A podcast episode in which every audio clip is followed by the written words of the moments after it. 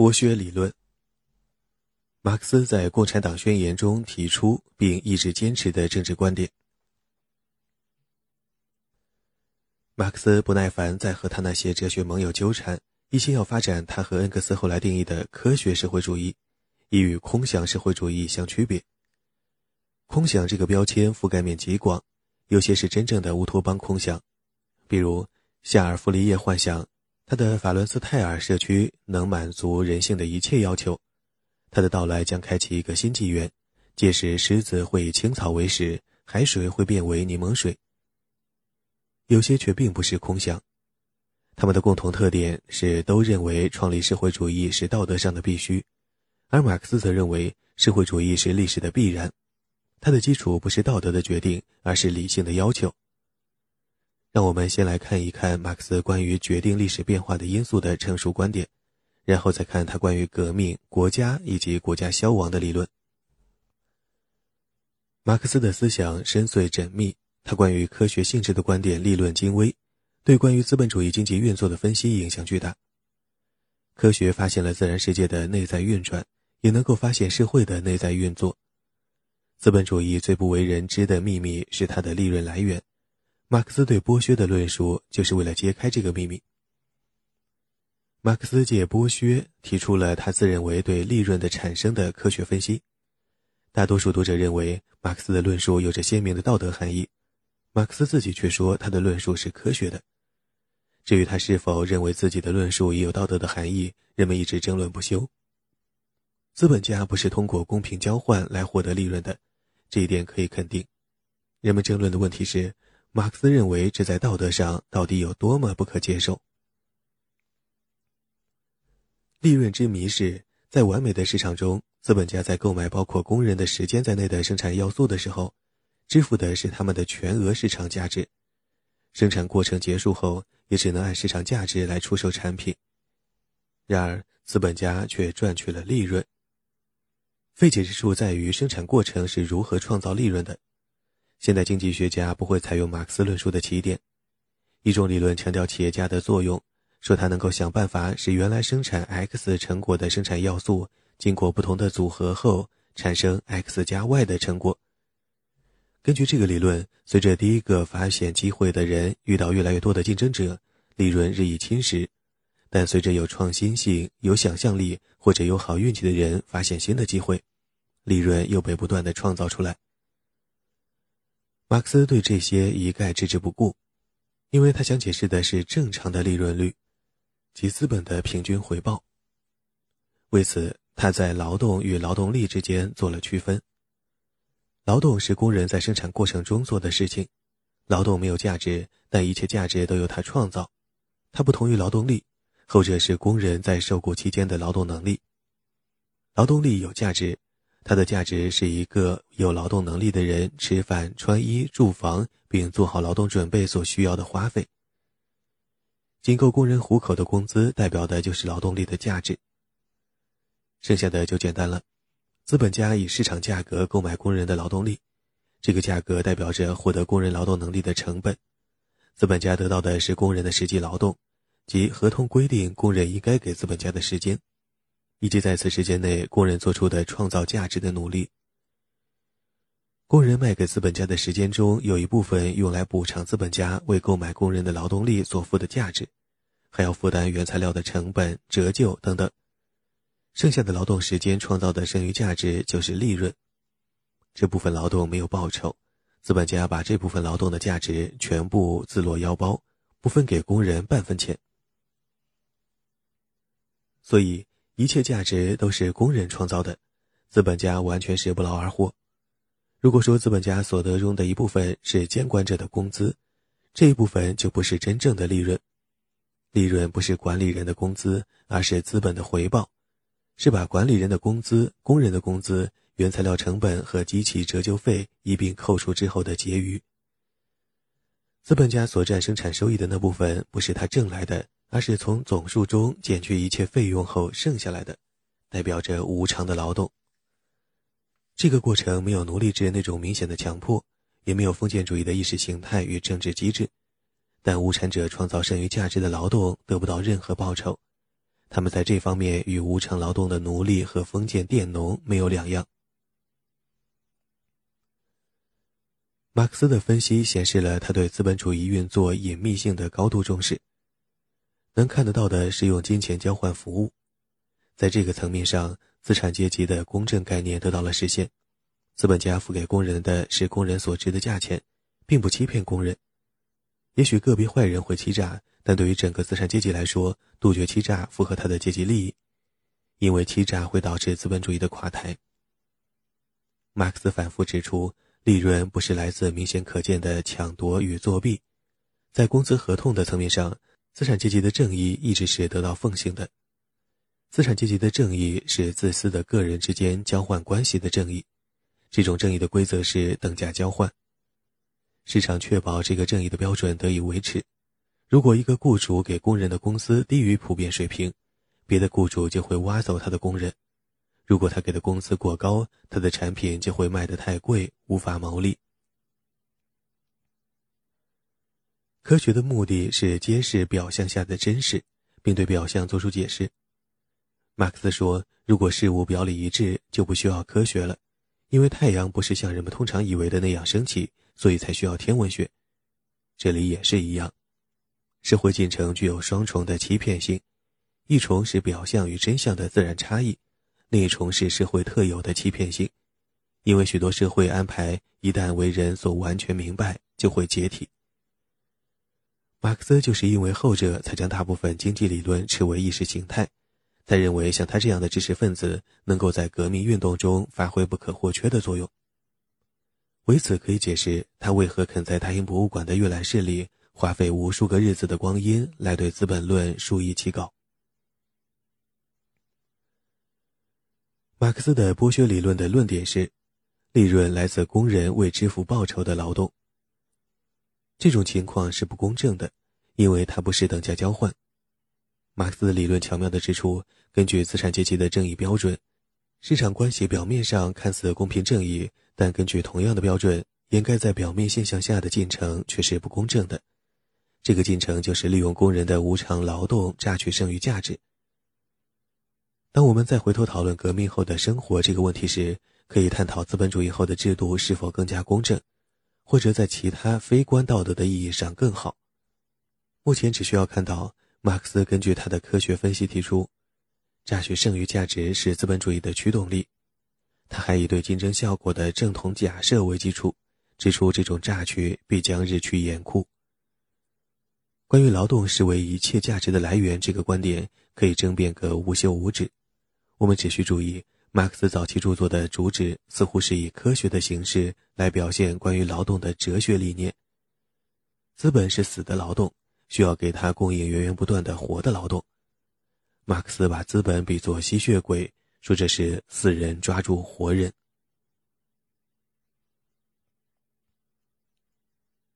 阶级斗争。共产党宣言宣称。一切社会的历史都是阶级斗争的历史。马克思并非是把阶级冲突当作推动历史发展的主要动力的第一人。基佐早在19世纪20年代即就此问题做过讲座。每一位论述政治的作家都熟知阶级斗争这种社会团体之间的冲突。在这样的冲突中，各方的政治行动以其经济利益为基础。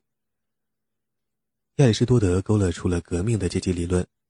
马基雅维利则说。社会阶级之间的紧张既可能造成混乱，也可以维持自由。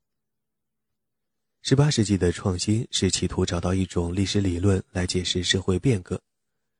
恩格斯说，卢梭的《论人类不平等的起源》是第一部历史唯物主义著作，因为他把社会变革和政治制度的起源与新形式财产的增长和围绕着新形式的财产发生的阶级冲突联系到了一起。但恩格斯此说高估了卢梭理论的深刻性和复杂性，忽视了像亚当·福格森、威廉·罗伯逊和约翰·米拉尔这些苏格兰历史社会学家的理论。对于政治主要是为了解决或镇压阶级冲突这个说法，人们都会本能的认同。虽然若是说应付阶级冲突是政治的全部内容，就不会有那么多人同意。要表明民族、种族和宗教冲突在根本上无一例外都是阶级冲突，需要复杂曲折的推理。阶级冲突是利益的冲突，而这种利益与人在生产过程的地位以及是否拥有生产资料紧密相连。这个主张也很有说服力。受理性的自身利益驱动的工厂主想要工人尽量多干活、少拿钱；同样受自身利益驱动的工人则想尽量多拿钱、少干活。双方都希望法律制度对自己有利。冲突是一切经济制度固有的特点。奴隶不想做奴隶，而想做奴隶主，但他们的主人也想继续做奴隶主。封建王公想让治下的人认真按时服劳役，那些人却想摆脱强迫劳役。这些冲突的存在不是新鲜事，但他们是不是政治冲突最重要的，甚至是唯一的基础，那就要另当别论了。马克思的正式观点是，一切阶级冲突的基础都是有产者与工人之间的冲突。但是他在《共产党宣言》中提出的第一个例子是奴隶与自由人，这个例子表明，把一切都归于人在生产过程中的地位是多么困难。事实上，他对阶级冲突提出的第一种示意是压迫者与被压迫者的冲突。奴隶与自由人之间的区别和奴隶与奴隶主的区别并不一样。贫穷的自由人的生活常常比奴隶还要艰难。罗马的奴隶自己可以做生意，甚至蓄奴，也不会拥有奴隶。另外，奴隶与自由人的区别是法律地位上的区别，不是在生产过程中的地位的区别。为了能赶得上对德国的1848年革命产生的影响，马克思和恩格斯写《共产党宣言》时比较匆忙，但即使在时间的压力下，马克思的头脑也很清醒。他的根本思想是，在任何社会中，关键的问题都是，除了生存必须的资源之外，其他的资源是哪里产生的？他们是如何落到将他们收为己用的社会阶级的手中的？古代社会依靠强制劳动来产生剩余资源，所以马克思注重奴隶制是对的。在封建制度下，剩余资源由被束缚在土地上的农民来生产。到近代资本主义社会，生产剩余资源的成了无产者。至于由此引起的每一场具体的冲突是如何发生的，这完全要视当时的具体情况而定。但政治的实质是。国家的任务就是处理为压榨剩余价值而采取的强迫措施所造成的利益冲突。历史变化和政治活动由冲突驱动的理论有许多吸引人之处。马克思分析方法的主要创新——唯物主义历史观，依靠的是他把生产力与生产关系区分开来这一著名的也是备受争议的方法。关于马克思的意思到底是什么？可能是什么？一定是什么？后人提出了各种别出心裁的解释，但马克思的基本思想照例简单明了。生产力这个资源如果运用得当，能创造人所制造、使用和消费的东西。一条河不过是一条河，但一旦人发明了水车来利用河水的力量，这条河就成了生产力。最重要的生产力是人力劳动，无论是否有技术的帮助。并非所有生产力都是物质的。马克思把技术革新和科学发明也算作生产力，因为他们使人把本来没有产出的自然要素组合起来用于生产。不太容易想象好主意如何能够变为物质，但马克思的观点是有道理的。要请黑格尔恕我直言，历史并非思想自我发展的证明，不过思想也并非没有力量。尤其是当它由具体的人提出，导致了行动的时候，思想通过激励行动而产生效果，无论是鼓起人的干劲，还是使人得以做自己想做的事。只有当思想体现在行动中，指导了人对物体的行为的时候，思想才能影响历史。光是希望得到大炮是打不赢战争的，但如果真有一组野战炮，就能打败装备较差的敌人。思想在战场上起作用的另一个原因是。若徒有大炮而不会用，再好的炮也只是摆设。生产力是否用于生产性的目的，取决于生产关系。让我们先把生产关系的概念澄清理顺。这里的基本思路也很简单：犁铧是生产力，把犁的技术也是生产力。如果我拥有犁铧、田地以及耕田后要播下的种子，犁铧手也是我出钱雇佣的。那么这样的事实所反映的生产关系就界定了这些生产力的使用范围。拥有田地或犁和种子的，可以是巴黎人自己，也可以是集体农庄。马克思要说明的是，没有正确的生产关系，潜在的生产力就永远得不到开发。早在古希腊时期，埃及的亚历山大就有人发明了一种简单的蒸汽机，但因为当时有充足的奴隶，所以没有人愿意为了节约人工来进一步改进蒸汽机，使它能起到比玩具更大的作用。马克思的唯物论认为，生产力决定生产关系，进步得以发生，是因为生产力的效率越来越高，导致了生产关系的改变，生产关系的改变又转而提高了生产率。马克思这方面的论述不太清楚，有时他似乎把两者的关系描述为单向的，好像生产力自主发展，拉着生产关系向前走；但别的时候，他又正确的说，生产关系对生产力可以推动，也可以阻碍。形成新的生产关系的原因并不重要，重要的是新的生产关系若要维持得住，必须提高生产率。马克思的意见肯定是后者，他也充分考虑到了起初的创新后来成为阻挡进步的绊脚石的可能性。资本主义就是一例。迄今为止，资本主义的生产关系使生产率实现了长足的进步，但造成的混乱不稳的代价也高得可怕。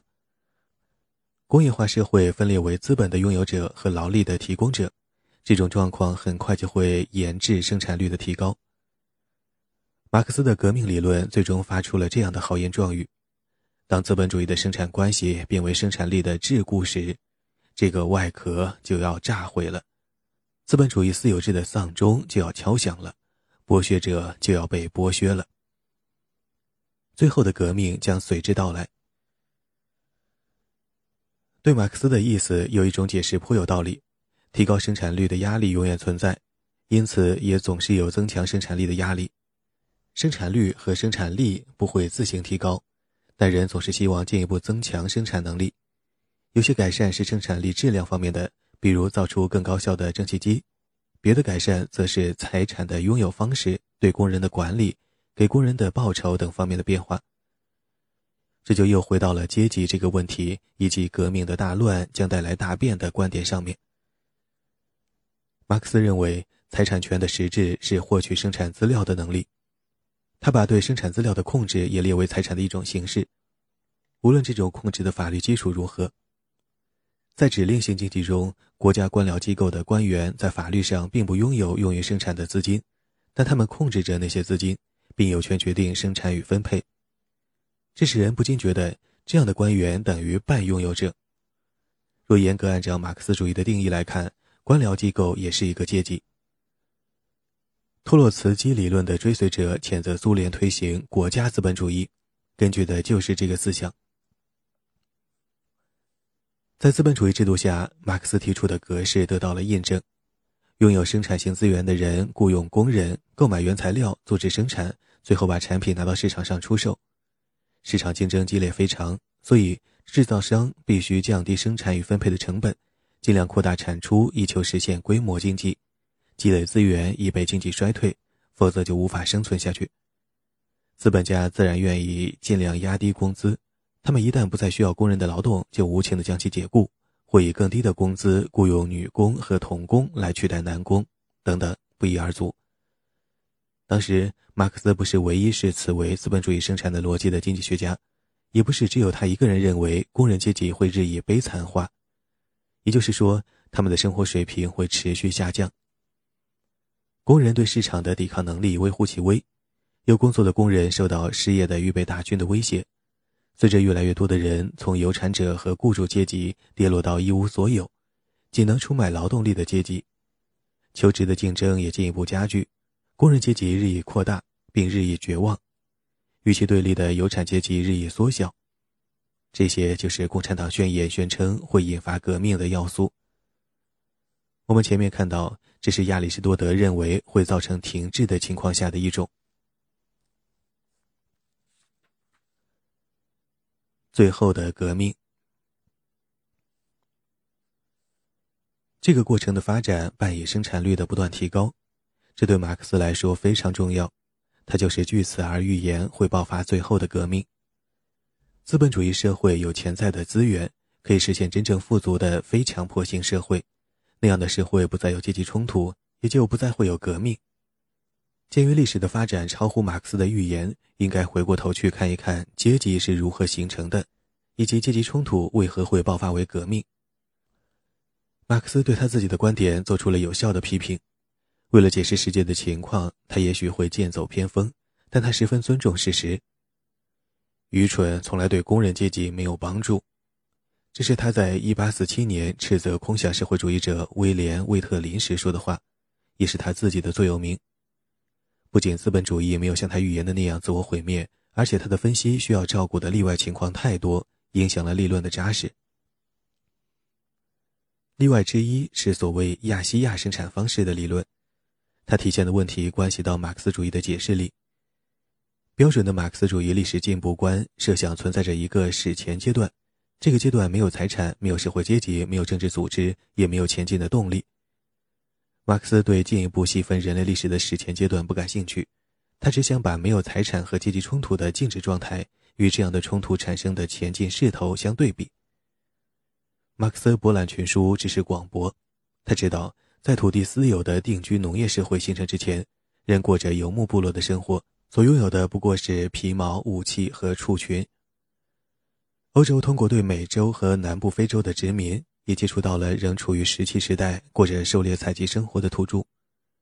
对马克思来说，这些现象没有多大的历史意义，但为他对人类历史的描绘提供了方便的隔断。历史自人类脱离没有财产、没有阶级的原始共产主义开始，将随着人类发展到没有财产、没有阶级的高级共产主义而告终。有时，马克思把人所经历的历史称为前人类历史。因为发生过的一切都不是人能够有意识的控制的。真正的人类历史尚未到来。马克思论述的焦点是历史发展的进程，从基于奴隶制的古代社会开始，经过封建主义和资本主义，直到革命后到达终点。他特别注意资本主义社会的起源和旧制度的结束，并试图从1789年的法国大革命中寻找对社会主义革命的启示。亚细亚生产方式使人焦虑的是，印度和中国的经济没有内在的动力。这两个国家一度拥有比欧洲更先进的知识，触发了西方工业革命的许多技术，他们早已掌握，却没有进一步发展。亚细亚式的生产关系促成的不是生产力的发展，而是停滞。亚细亚式的政治安排不导致阶级冲突的加剧，所有权的格式对生产资料的拥有者不构成竞争的压力。亚细亚式的社会中，从未出现过类似中世纪欧洲城镇中由工匠组成的行会。统治者需要能工巧匠的时候，就把他们招入宫内，但他们从来仅是工匠，从未转变为服务于市场的独立企业家。没有竞争压力，没有有产者与劳动者彼此敌对形成的阶级，没有变化。马克思也许只将亚细亚生产方式视为一个有趣的例外。讲完了，接着宣扬在欧洲推动社会主义革命。在一定程度上，他的确是这样做的。他赞扬欧洲对亚洲的入侵，认为那会把印度和中国拉入欧洲世界历史的潮流，使他们走上通往社会主义的道路。然而，这引起了一个无法回避的问题：欧洲会不会出现一种政府和经济制度，能够缓解阶级冲突，造成经济停滞，使革命胎死腹中？在欧洲，问题是普鲁士的官僚集权主义或拿破仑三世的法国帝国能否消弭阶级冲突，改善工人的生活，使之不致像在纯粹的资本主义制度下那样悲惨，因而缓解工人的怨愤，同时减缓经济的大起大落，以安抚资本家。这样的话，尽管没有经济的快速增长，但产生的安全保证足以弥补。实际上，普鲁士的经济增长和技术创新迅速超过了英国。而美国资本主义尽管不受限制的任意发展，却没有出现欧洲那种以阶级为基础的政治。